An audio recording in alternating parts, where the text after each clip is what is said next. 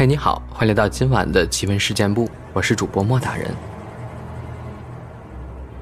大家都是年轻人，那肯定都经常有熬夜的，每天凌晨两三点睡很正常，十一二点上床那才是反常。我就是个极其反常的人，平时经常十一点就开始哈欠连连了，十二点就要确定进入梦乡。但是有那么一回，我通宵了一个晚上。就很幸运的碰上了不知道是不是好朋友的朋友。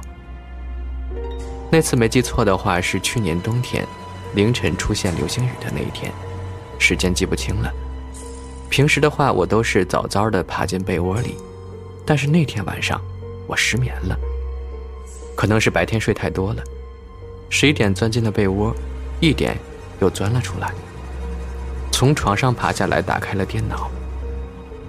平时我们宿舍的那三位，都很晚很晚才睡的，就是上次故事中的 B、C、D 同学。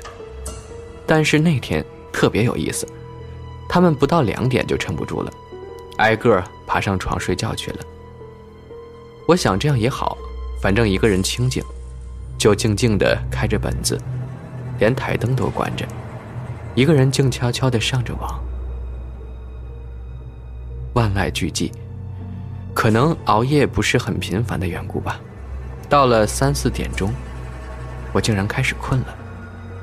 但是当时在 QQ 上有一个朋友也失眠了，所以在喊我陪他聊天我当时也是有一搭没一搭的聊着，因为那姑娘说了一下早上五点有狮子座流星雨，所以我想了下，那就撑到五点去看流星雨再睡吧。原谅我从来没有看过流星雨。就连去年夏天的日全食都因为睡过耽误掉了，可能具体时间也就是过了一个小时左右。我实在觉得上网没意思，就想看看 UUC 上有没有新的美剧什么的。我可以很清楚的听到宿舍楼道里响起了很轻微，但是却特别清楚的脚步声。那种脚步声，如果你们听下的话，也会牢牢记住的。不是说是那种均匀的步点，一步两步三步，而是那种跑过来跑过去，总让人感觉是一个小姑娘，在顽皮的从走廊的一边跑到另一边，速度时快时慢。快的时候是在从一个宿舍门口跑向另一个宿舍门口，慢的时候呢是感觉到了宿舍门口，不敢打扰人家休息，所以就蹑手蹑脚的。偷偷垫着脚跑的声音，就这样的声音，时快时慢的在我宿舍那个走廊的尽头响着。我的楼道初步估算，从一头到另一头大概有个六七十米了。我的宿舍在一边的尽头，而那样的脚步声在另一边的尽头。但是可以感觉得出来，那个脚步声是向我这边过来的。我当时本来上网上的已经开始恍惚了。但是突然隐约听到这个声音，愣了一下。第一感觉没有慌张，而是楼道里有小偷了。但转念一想也不对呀，小偷大白天宿舍都没人的时候偷不是更好吗？万一碰上像我这样还没睡觉的，那岂不是嗝屁？我这时候好奇心就大起了，慢慢的站起身来，向门口一步步的慢慢挪动，想听听。到底是什么人在楼道里来回的窜？我也把耳朵慢慢的贴到门上，想仔细的听听。仔细听，发现又不一样了。不是说那种小女孩的脚步轻盈的声音吗？而是感觉是什么人拖着脚步，想走又走不快的那种沉重味十足的脚步声。我当时感觉肯定是小偷。但是我听了还没十几秒的时候，突然一个声音从脚步声那边传了过来：“罔顾飘，梆梆梆，罔顾飘，梆梆梆。”罔顾飘只是我当时听到的一个声音，一种从南方男人嘴里悄悄的说出来。声音至于是什么意思，我现在想可能是个人名吧。往顾飘，谁知道呢？而梆梆梆的声音我就奇怪了，声音很轻，感觉是敲在了什么空心儿的东西表面的，但绝不是门呀、墙啊之类的物体。我当时的念头又转变了，可能是一人半夜回不了宿舍，挨着找自己宿舍的那人让他给自己开门呢。但是马上我就改变了这种想法。怎么可能是回不了宿舍？你大半夜的不回宿舍，在楼道里溜达什么？而且宿舍灯不是很亮，但总是可以照见你们宿舍的名牌吧？把这个一想通，我的冷汗瞬间下来了。不对，你应该是个好朋友。我曾经听到过这种，说是有鬼半夜在走廊挨着喊名字。要是有人答应的话，那人绝对不会有好受的。而且最最让我起鸡皮疙瘩的是，这个飘来飘去的声音，正在慢慢的向我这边走过来。有的时候人就是古怪，明明就是很害怕，但就是挪不动步子。我当时一下子就慌了，因为那个声音已经越来越清晰，感觉上是一个南方的那种发音，不是很标准的男生四五十岁的样子。嗓子里好像还有一口痰咳不出来的感觉，步子拖拖拉拉，在一个个对着门的宿舍间徘徊着。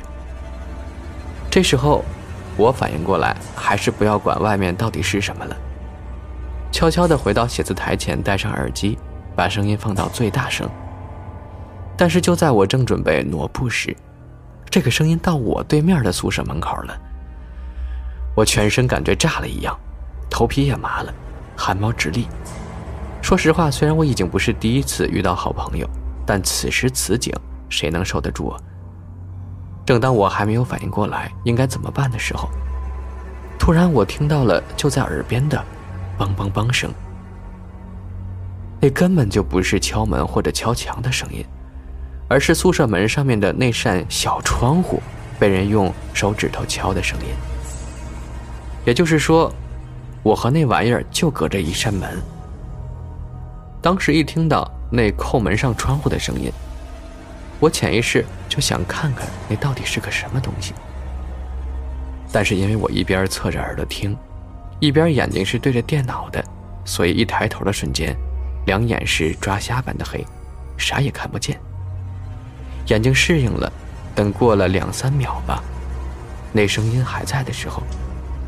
我刚刚眼睛适应了黑色，准备站起来看清楚时，因为是弯着腰半蹲的，突然那声音就在我耳边小声的喊了起来：“罔顾飘。”要说是在耳朵边也不对，因为还隔着一扇门呢。但是那声音简直是比用指甲在黑板上抓轨迹的声音还要刺耳。虽然很小声，但是我却听得真真切切的。原谅我不懂南方的方言，实在不知他在喊什么。虽然是事后回忆，但是当时他真正的到了门口时，虽然我有准备，但还是不经他这么一扣再一喊，一下子心跳的都快要爆了。这时我不知道哪根筋不对，就快要完全蹲到地上的时候，膝盖不小心还碰到了门上，砰！一声清脆的声音发了出来。就在那个瞬间，什么声音都消失了，外面安静了下来。我最怕的就是电影那种桥段了，明明主人公已经听不到声音了，刚松了口气，一扭头，那东西就在他背后呢。当时我彻底的摒弃了这种思想，两眼一闭，站起身就往回走，照着有光的地方走过去，狠狠的坐下，戴起耳机，放起了曼森的歌。事后呢，我回忆了下，不论当时那是什么东西，但最开始碰到的那些声音，真的是一辈子都不想第二次再听到。不要怪我一个大男人害怕这种东西，因为真正等你亲身碰到这种事儿的时候，你能把握好自己心跳，就已经阿弥陀佛了。后来呢，我把自己枕下头的手枪还专门从床上拿了下来，当然是玩具枪啊，那又是一个关于好朋友的故事里的道具了。几个小时都不敢离手，也算是一种自我安慰吧。有一件事情没有给大家说清楚。其实这件事儿发生是在两个月前，那时我已经换了新的宿舍楼，搬到了原来旧的宿舍楼了。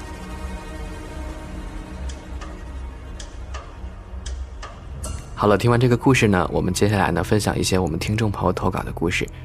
这是来自莫大人微信公众号的网友，他说：“莫大人，沉默，你们好呀，我来投个稿。我是一个初二的学生，家住农村，所以每次上学呢都要骑车子去。当时是冬天，早上六点左右吧，我和发小去学校。因为是冬天，所以天亮的晚。去学校的时候，我们会顺路找一个小伙伴，就在他家门口叫他。在等他的时候呢。”我们借着手电筒的灯光，看到远处一个老奶奶，她在倒着走，而且是往我们这个方向走的。当时也没觉得害怕，只是好奇她为什么要倒着走。我就不说话，偷偷的看她。借着一丢丢灯光，我看到她面无表情，一直在倒着走，没有歪头，也没有低头，她一直倒着走到水沟的边上。当时这条路的旁边有浇地用的水沟，然后突然停下，然后转了个弯儿，又向远处走去。我问发小：“哎，你看到那个老奶奶了吗？